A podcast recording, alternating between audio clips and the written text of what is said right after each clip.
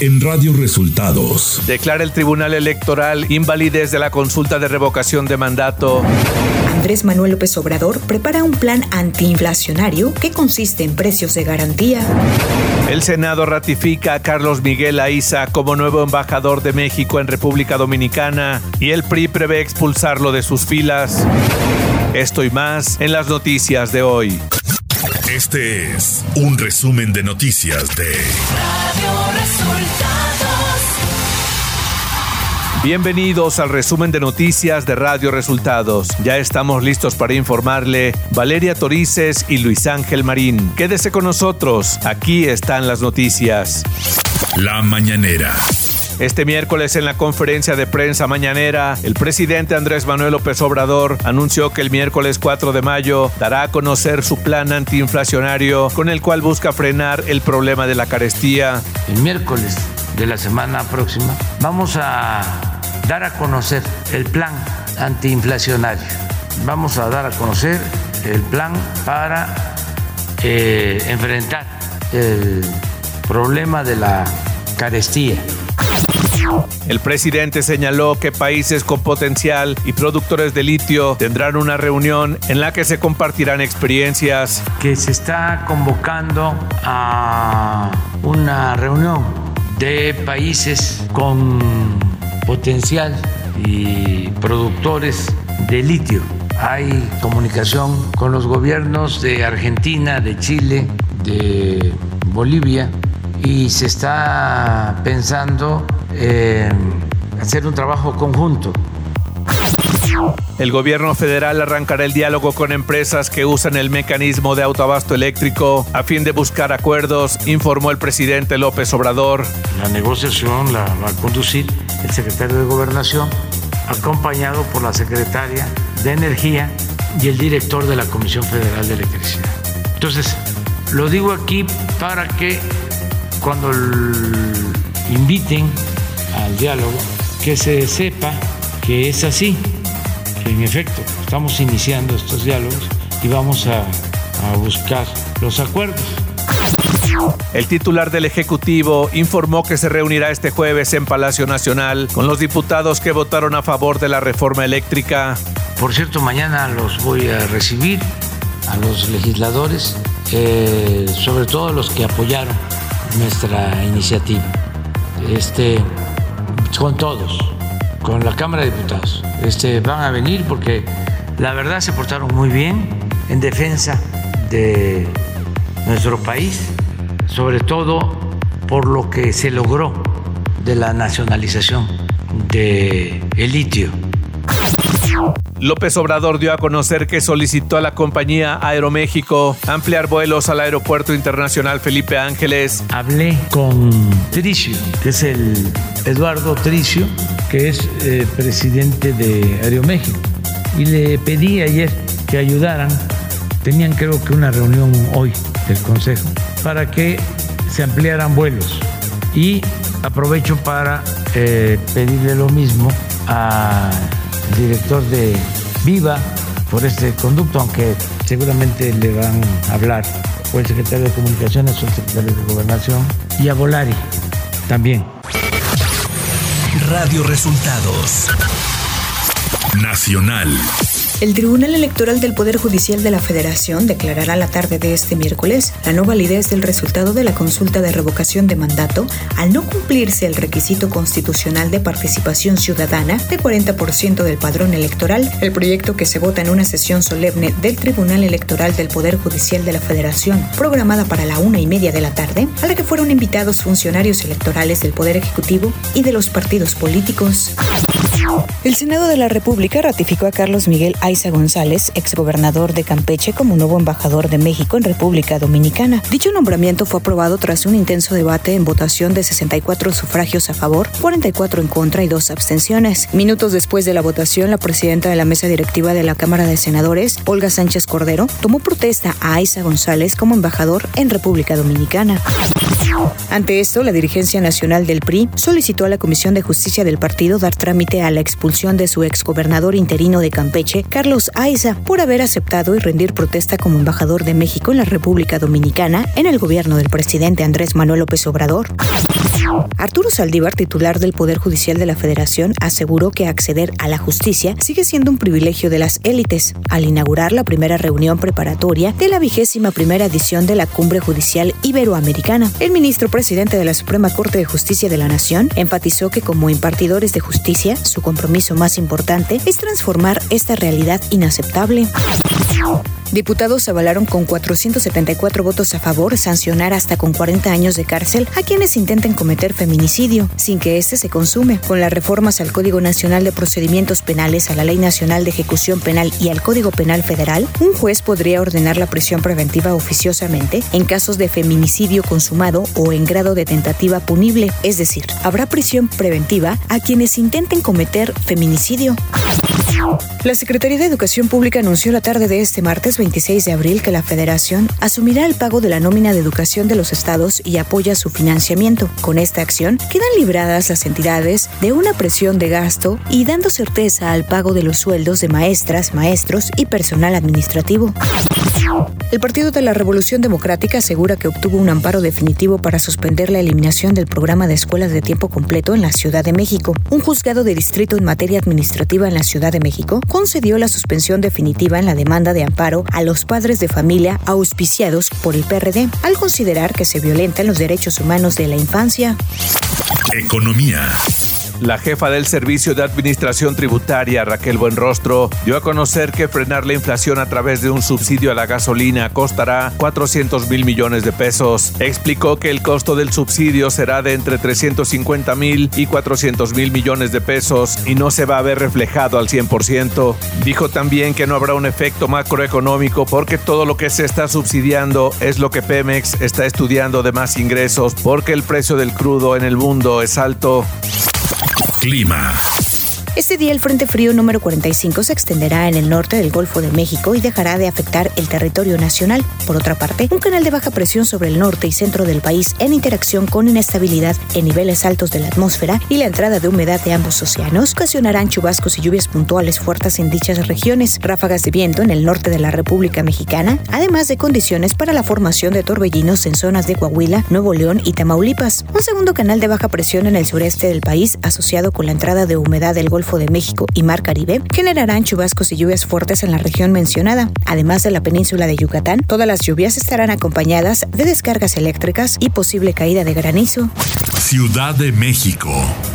El presidente de México, Andrés Manuel López Obrador, y la jefa de gobierno de la Ciudad de México, Claudia Sheinbaum, visitaron en compañía de autoridades del Vaticano la réplica de la Capilla Sixtina, ubicada en el Zócalo de la Ciudad de México. La mandataria capitalina informó que del 21 de abril a la fecha han visitado de 150 a 200 mil personas la réplica de la Capilla Sixtina y se estima que el número llegue alrededor de un millón de personas al 19 de mayo, fecha en que será desinstalada.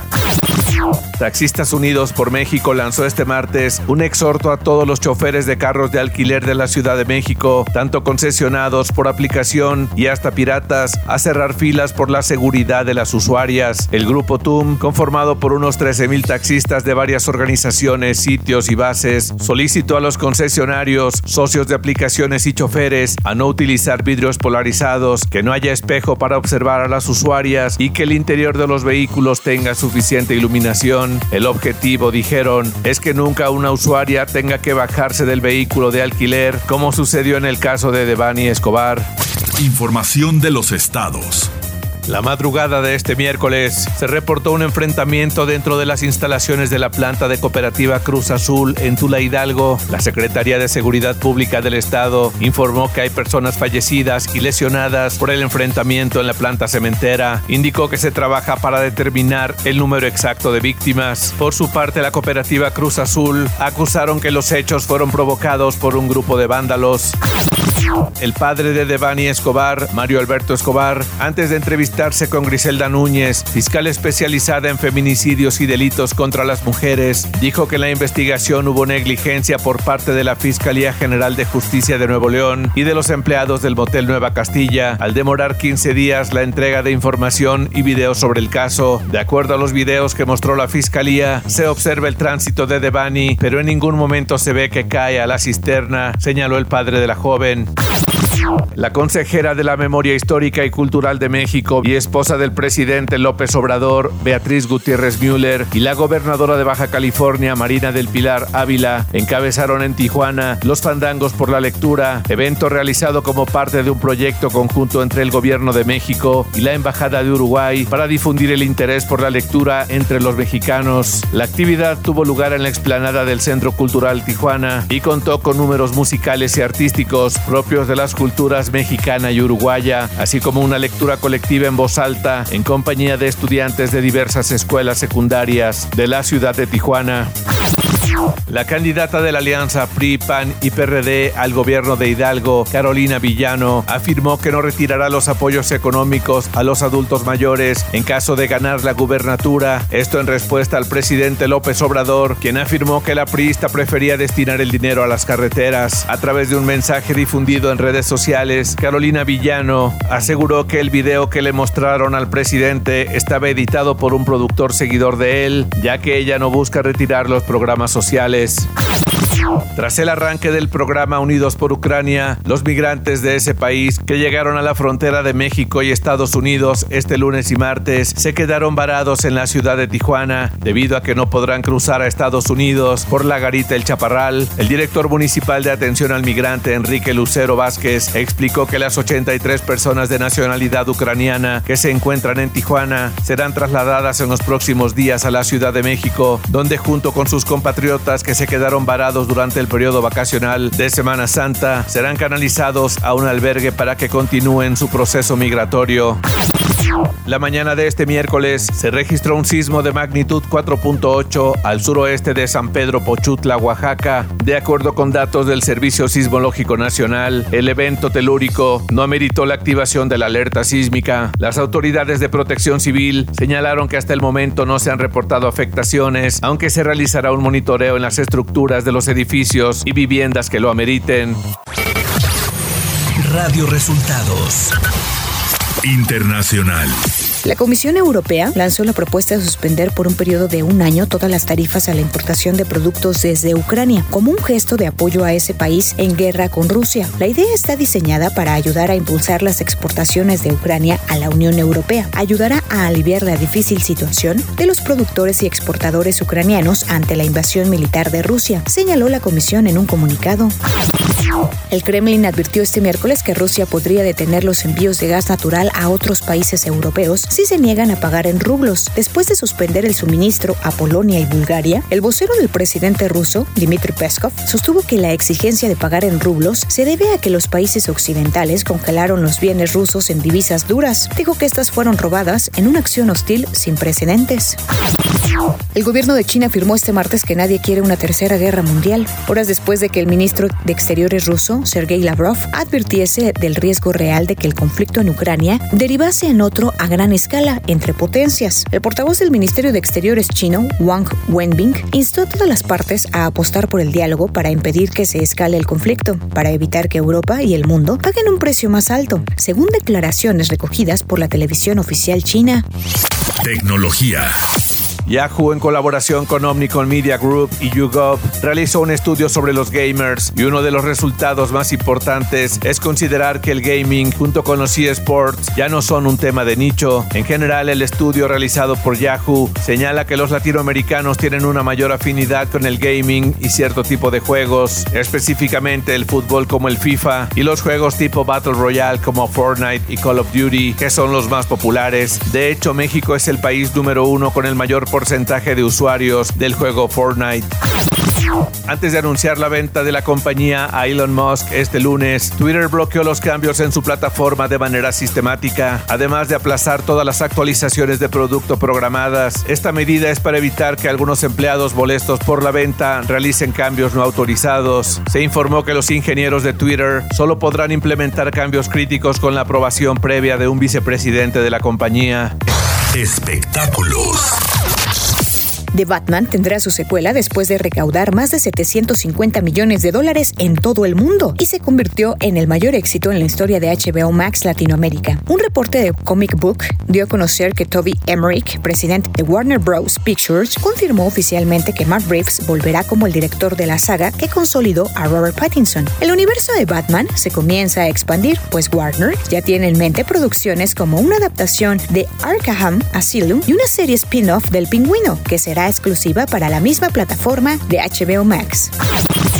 El 21 de octubre de 2021, Alec Baldwin disparó accidentalmente a Halina Hutchins en el set de Rust. La directora de fotografía murió y el director de la cinta, Joel Sousa, resultó herido. La investigación del suceso continúa y ahora ha salido a la luz un video en el que Baldwin aparece ensayando con un arma momentos antes de que tuviera lugar el terrible incidente. Según Variety, algunas pruebas adicionales podrían añadir responsabilidad a Alec Baldwin. En un mensaje de texto, la jefa de utilería Sarah Zachary le comentó a otro miembro del equipo que Gutiérrez Riff siempre había querido usar armas falsas en el set, lo que según ella iba en contra de los deseos del actor Alec Baldwin.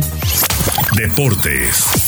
Los Diablos Rojos del México inauguraron este martes un museo, una historia incomparable en el estadio Alfredo Harp Elú, destinado a prevalecer y recordar las memorias de la icónica franquicia Escarlata. Este sitio cuenta con un simulador del vestidor del equipo local, maniquíes uniformados con las franelas de cada uno de los títulos, además de chamarras, pelotas, guantes y maquetas que completan una atractiva e innovadora exposición. Además, se exhiben pinturas, timbres postales, fotos y esculturas para homenajear a la novena de los Diablos Rojos del México, una de las de mayor trascendencia en el país, que cuenta con 82 años de tradición.